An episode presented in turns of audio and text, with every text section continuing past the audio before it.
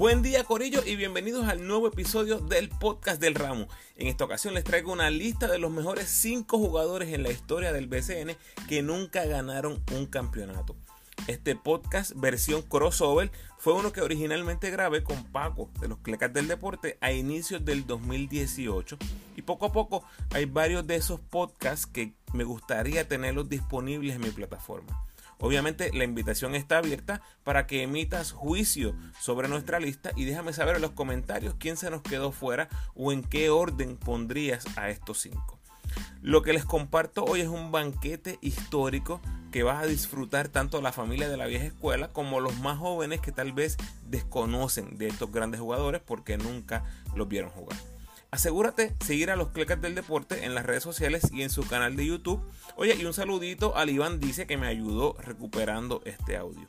Te insto que escuches hasta el final porque les voy a compartir otros episodios similares a estos, de esos que yo llamo los que nunca mueren. Recuerda seguirme en tu red social favorita, Instagram, Facebook y Twitter como El Ramu Opina. Y no olvides suscribirte a mi podcast en tu plataforma favorita. Agradecido por tu sintonía. Que disfrutes.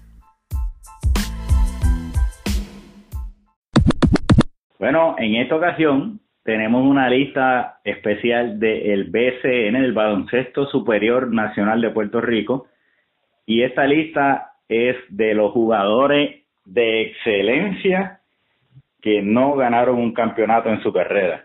Ramos, ¿qué criterios utilizamos para hacer esta lista?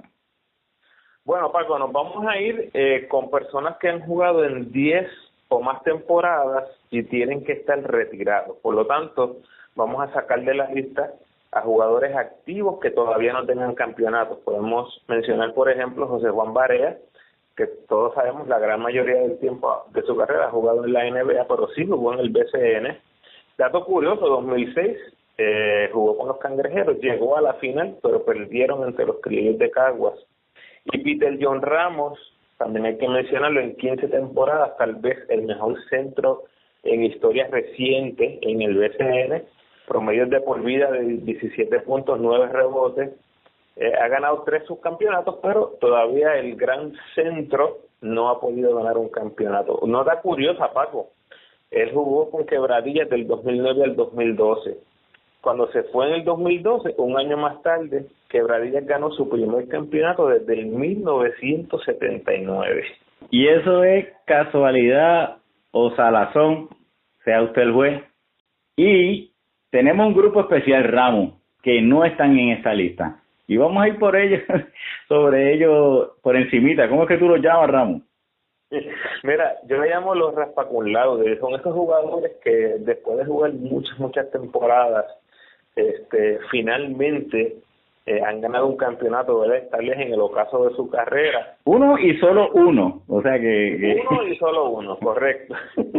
y hay varios, fíjate que, eh, y me viene a la mente porque eh, recientemente Bimbo, Bimbo ganó su primer campeonato ahora con Quebradillas después de 16 temporadas. Entonces, haciendo el research para este podcast, me di cuenta que José José Ambáez, eh, jugador por 18 temporadas en el BCN, tuvo que esperar hasta la temporada número 17 con los Atléticos de San Germán en el 85 para ganar su primer campeonato. O sea que esperó 17 temporadas de 18 y siendo un jugador obviamente de error, de apenas 6 puntos, 2 rebotes y 2 asistencias por juego. Pero el laude histórico del BCN, según los datos, ¿verdad? Si, si alguien tiene otra otro jugador que pueda nominar, pues eh, muy es muy bienvenido, póngalo en los comentarios. Eh, Wilfredo Pagán, Paco, ganó su primer campeonato después de 24 temporadas en el BCN, de 26 que ha jugado. Wilfredo Pagán ganó con los Leones de Ponce, apenas promediando un punto, un rebote y dos asistencias eh, con los Leones del 2015. Así que Wilfredo Pagán eh, tiene ese premio del Raspa Cum Laude en este podcast. 24 temporadas, muchachos, de verdad que hay que ser persistente pero, y buscar ese campeonato. Pero estos Raspa Cum Laude, como ganar un campeonato, no pueden ser parte de los mejores cinco sin campeonato y tienen un campeonato más que nuestros mejores cinco jugadores sin campeonato. Y vamos a empezar con un jugador que es muy querido en, en donde jugó su carrera. Era un ícono, el afro rubio de Jimmy Thornton.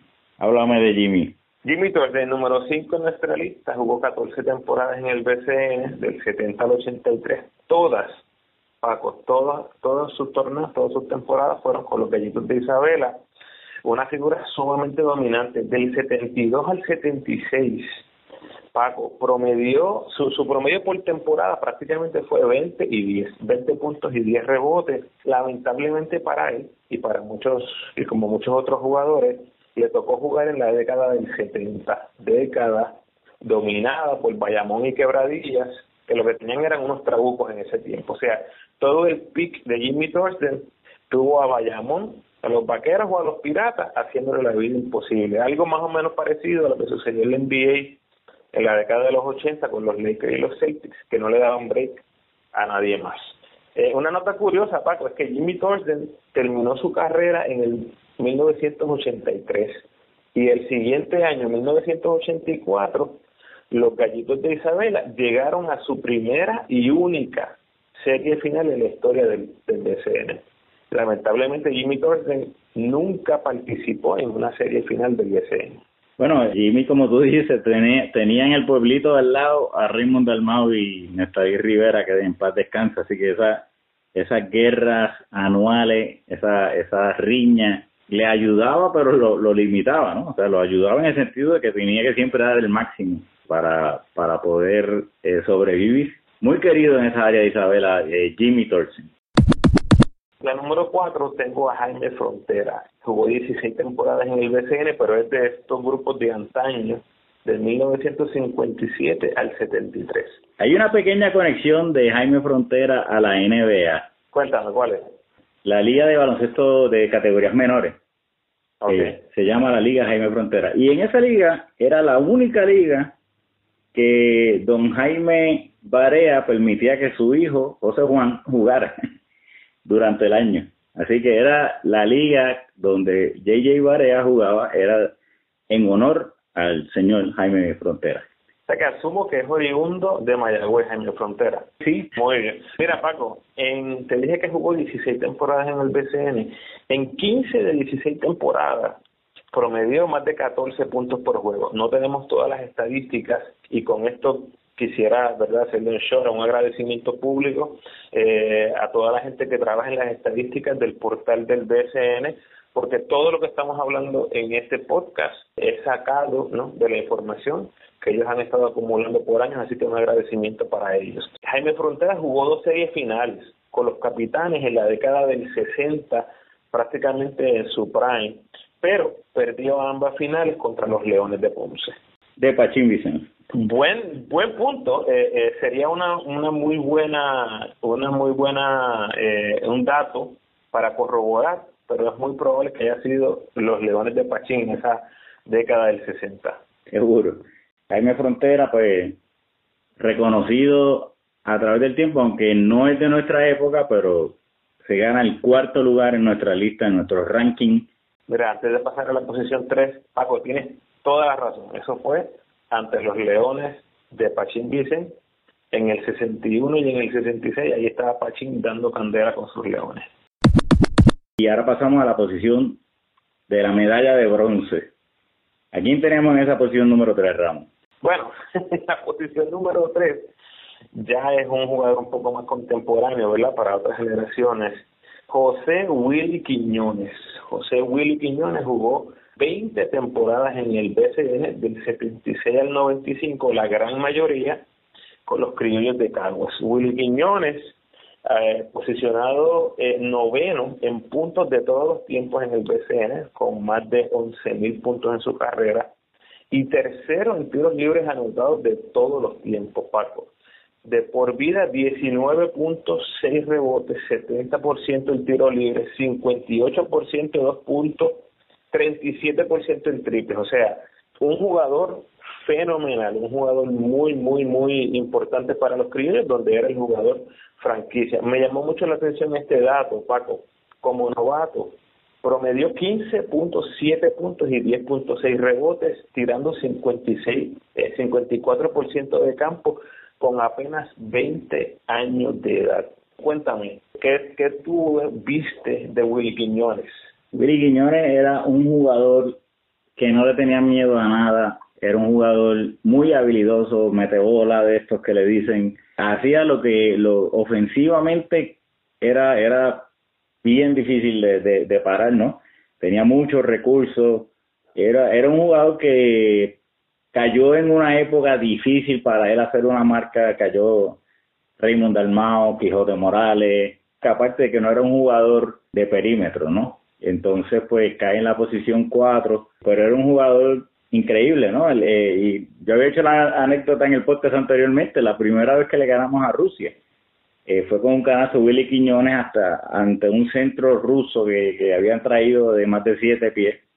Y como siempre en su carrera, sin miedo, Willy fue para encima y le metió los dos puntos por encima para darnos esa victoria por primera vez ante Rusia. Así que este un jugador que yo entiendo que tuvo tuvo esa nunca tuvo un gran equipo alrededor, muy habilidoso y pues debido a las circunstancias cae en esta lista de los mejores cinco sin campeonato.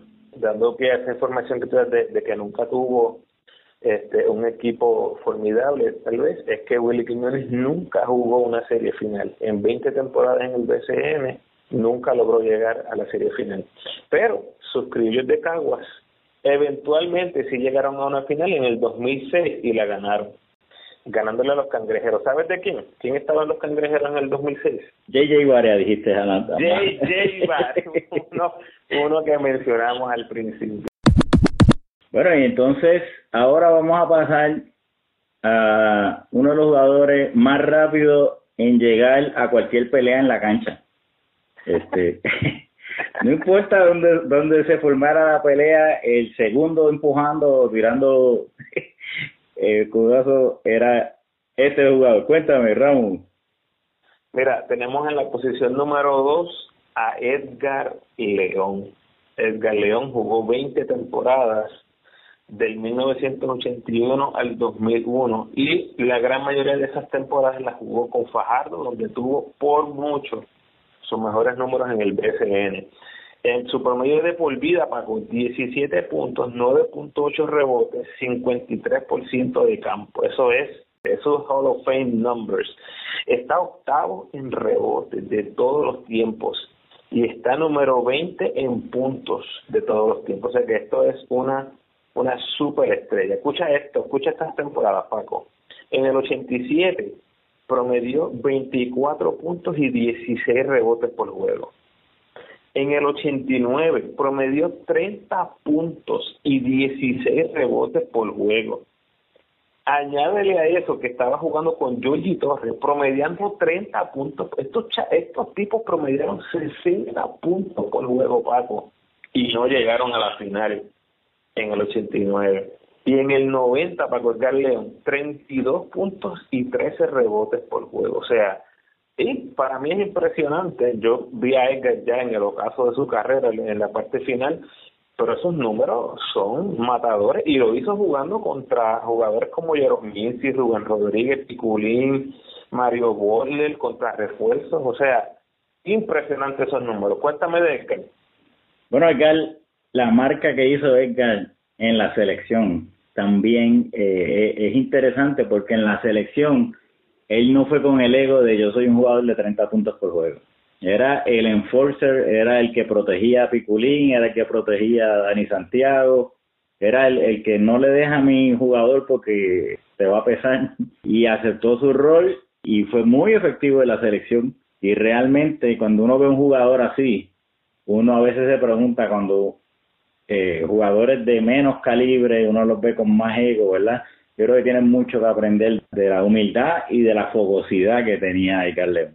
Mira, Paco, y Edgar llegó finalmente cuando entra a las filas de los Leones de Ponce, eh, logró jugar en, finales. Él jugó tres temporadas con Ponce, del 96 al 98, y jugó en dos finales. Jugó en el 96, eh, perdiendo contra Flor Meléndez, y jugó en el 98, otra vez con los Leones, perdiendo en esta ocasión contra Julio Toro. O sea, probablemente el 1 y 2 en mejores dirigentes de la historia fueron, fue lo que le tocó a, a, a Edgar León enfrentar en esas series finales.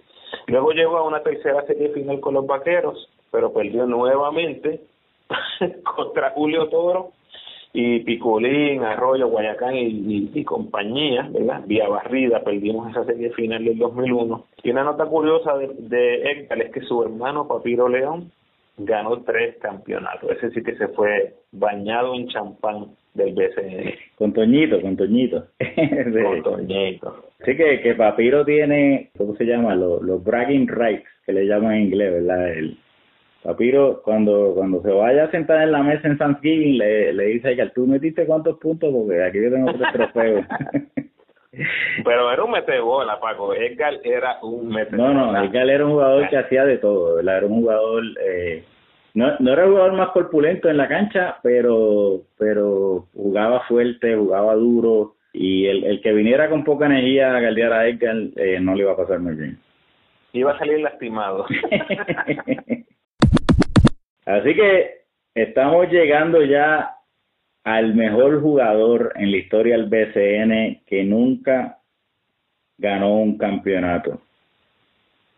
Y realmente es una persona que es un líder, es una persona fogosa, es una persona que producía, pero nunca llegó a tener ese trofeito.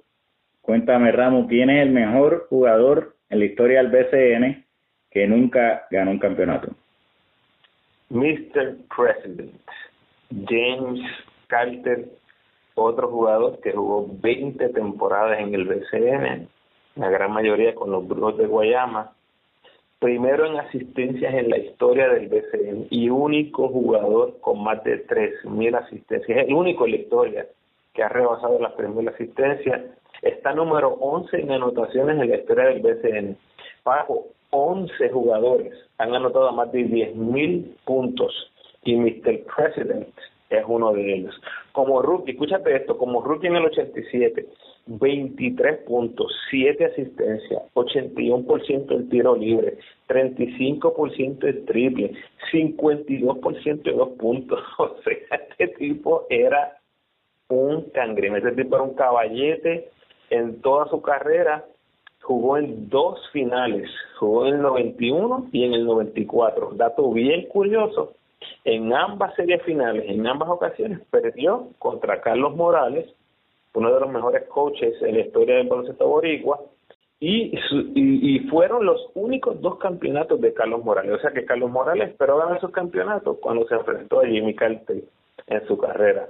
Eh, junto a Carlos Morales, hay que mencionarlo, tenía a un Oscar Santiago en su mejor temporada del BCN en el 91 y además a unos chamacos por ahí que tal vez has escuchado de ellos, Piculín Ortiz y Eddie Casiano eran sus principales jugadores.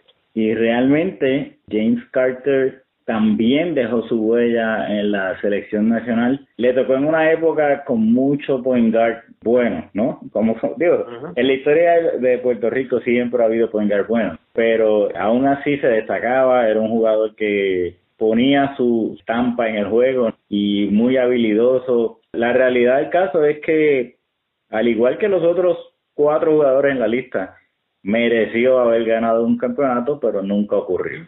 Así que... Oye, Paco, y yo y te diría más, tú dices que en, Puerto Rico pues siempre han habido muchos point buenos, pero en su peak, en, en, su carrera, honestamente yo creo que él fue el point número uno todos esos años, por lo menos la, la década del 90, ya Fico estaba un poquito, ¿verdad? Eh, un poquito más rezagado ya a mitad de los 90, pero todos los 90 en general, Jimmy Carter, podemos argumentar, fue el mejor point de los 90 en el, en el BCN. Lo que pasa es que estás hablando de la época de Piculín Ortiz. Eh, no, no, no, Poingar, Poingar, mejor Poingar. No, no, lo que te quiero decir es que el juego, el juego, el Poingar no dominaba tanto. Este, por, por estas otras figuras que había, ¿no? Pero sí, o sea, el, el, mejor en su posición eh, no era suficiente para garantizarle el campeonato. Correcto. Mira, Paco, tuve, tuve el placer de conocerlo en persona, James Carter. Eh, si no me equivoco, fue en el 99 o 2000. eh, tremenda persona, muy sencillo, muy humilde, eh, firmó mis libretas, eh, me dejó mensajes en las libretas que yo tengo del equipo nacional y más allá de eso me, llamó su amigo. Eh, realmente es un gesto eh, muy bonito ante un simple fanático y yo pues jamás olvidaré ese momento que conocí a, James Carter. Bueno, y este esta selección de, de James Carter, eh, yo me imagino que Javier Rolón la aprobará, así que le mandamos el saludito a, a Javier y y pues eh, a todos los brujos de Guayama que fueron los Utah Jazz de los 90 aquí en Javier Rolón otro gran jugador que no tuvo campeonatos en el BCN sí exacto o sea que realmente la lista puede ser mucho más grande pero estos son nuestros mejores cinco. Mencionamos a Javier hay muchísimos más. Por favor este vamos a vamos a incluirlo en el debate. Nos dejan en los comentarios cualquier nominado de usted, alguna, alguno que ustedes entiendan que ha sido una omisión de nosotros, pero eso ha sido... O si cambiarían el orden, Paco, si cambiarían el orden de que piensan que esos mejores cinco los, los pondrían en un orden diferente, déjenos saber en los comentarios. Bueno, y para repasar, número uno James Carter, número dos Edgar León, número tres Willy Quiñones, cuatro Jaime Frontera y cinco Jimmy Thorsen. Así que ese es el orden que tenemos aquí en el podcast. Déjenos saber su, su opinión al respecto. Hasta que nos trajo el barco Corillo, los leo en las redes y los espero en el próximo podcast.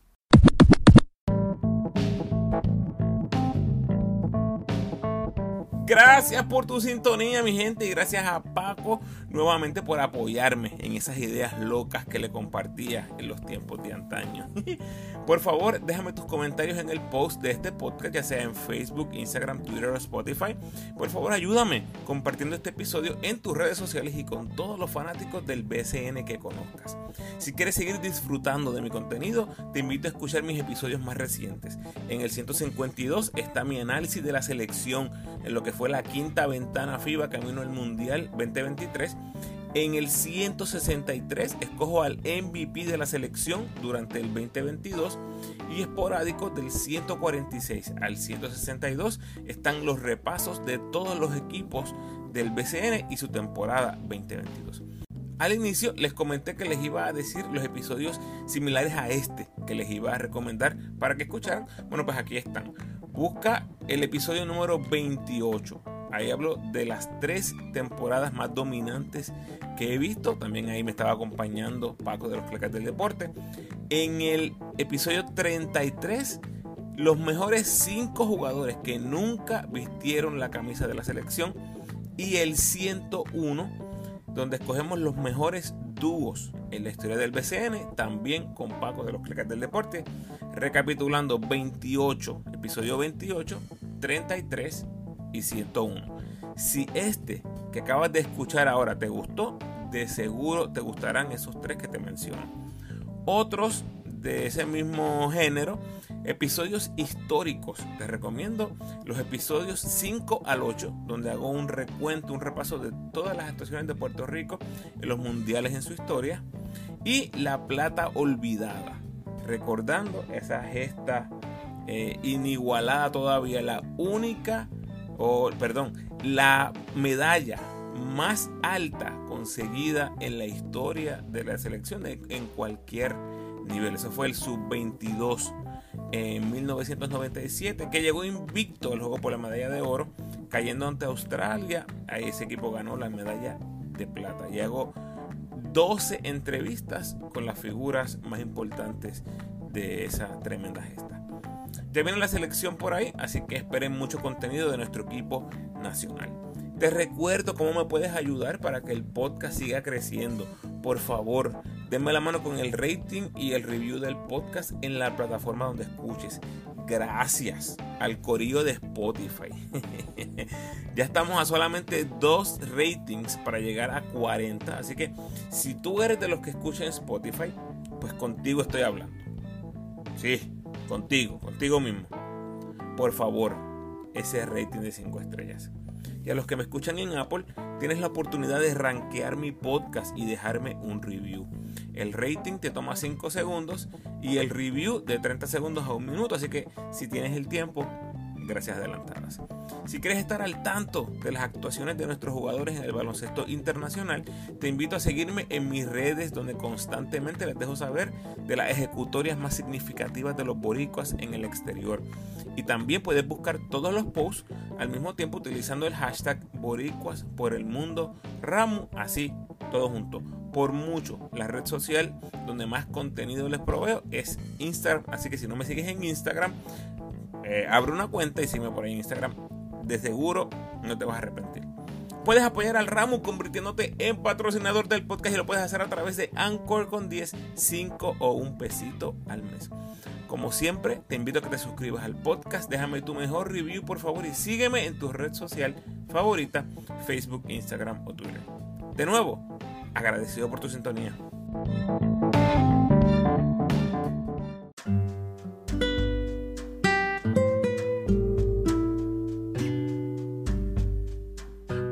Pensamiento de hoy. No puedes empezar el próximo capítulo de tu vida si te mantienes leyendo y releyendo el capítulo anterior. Bendiciones.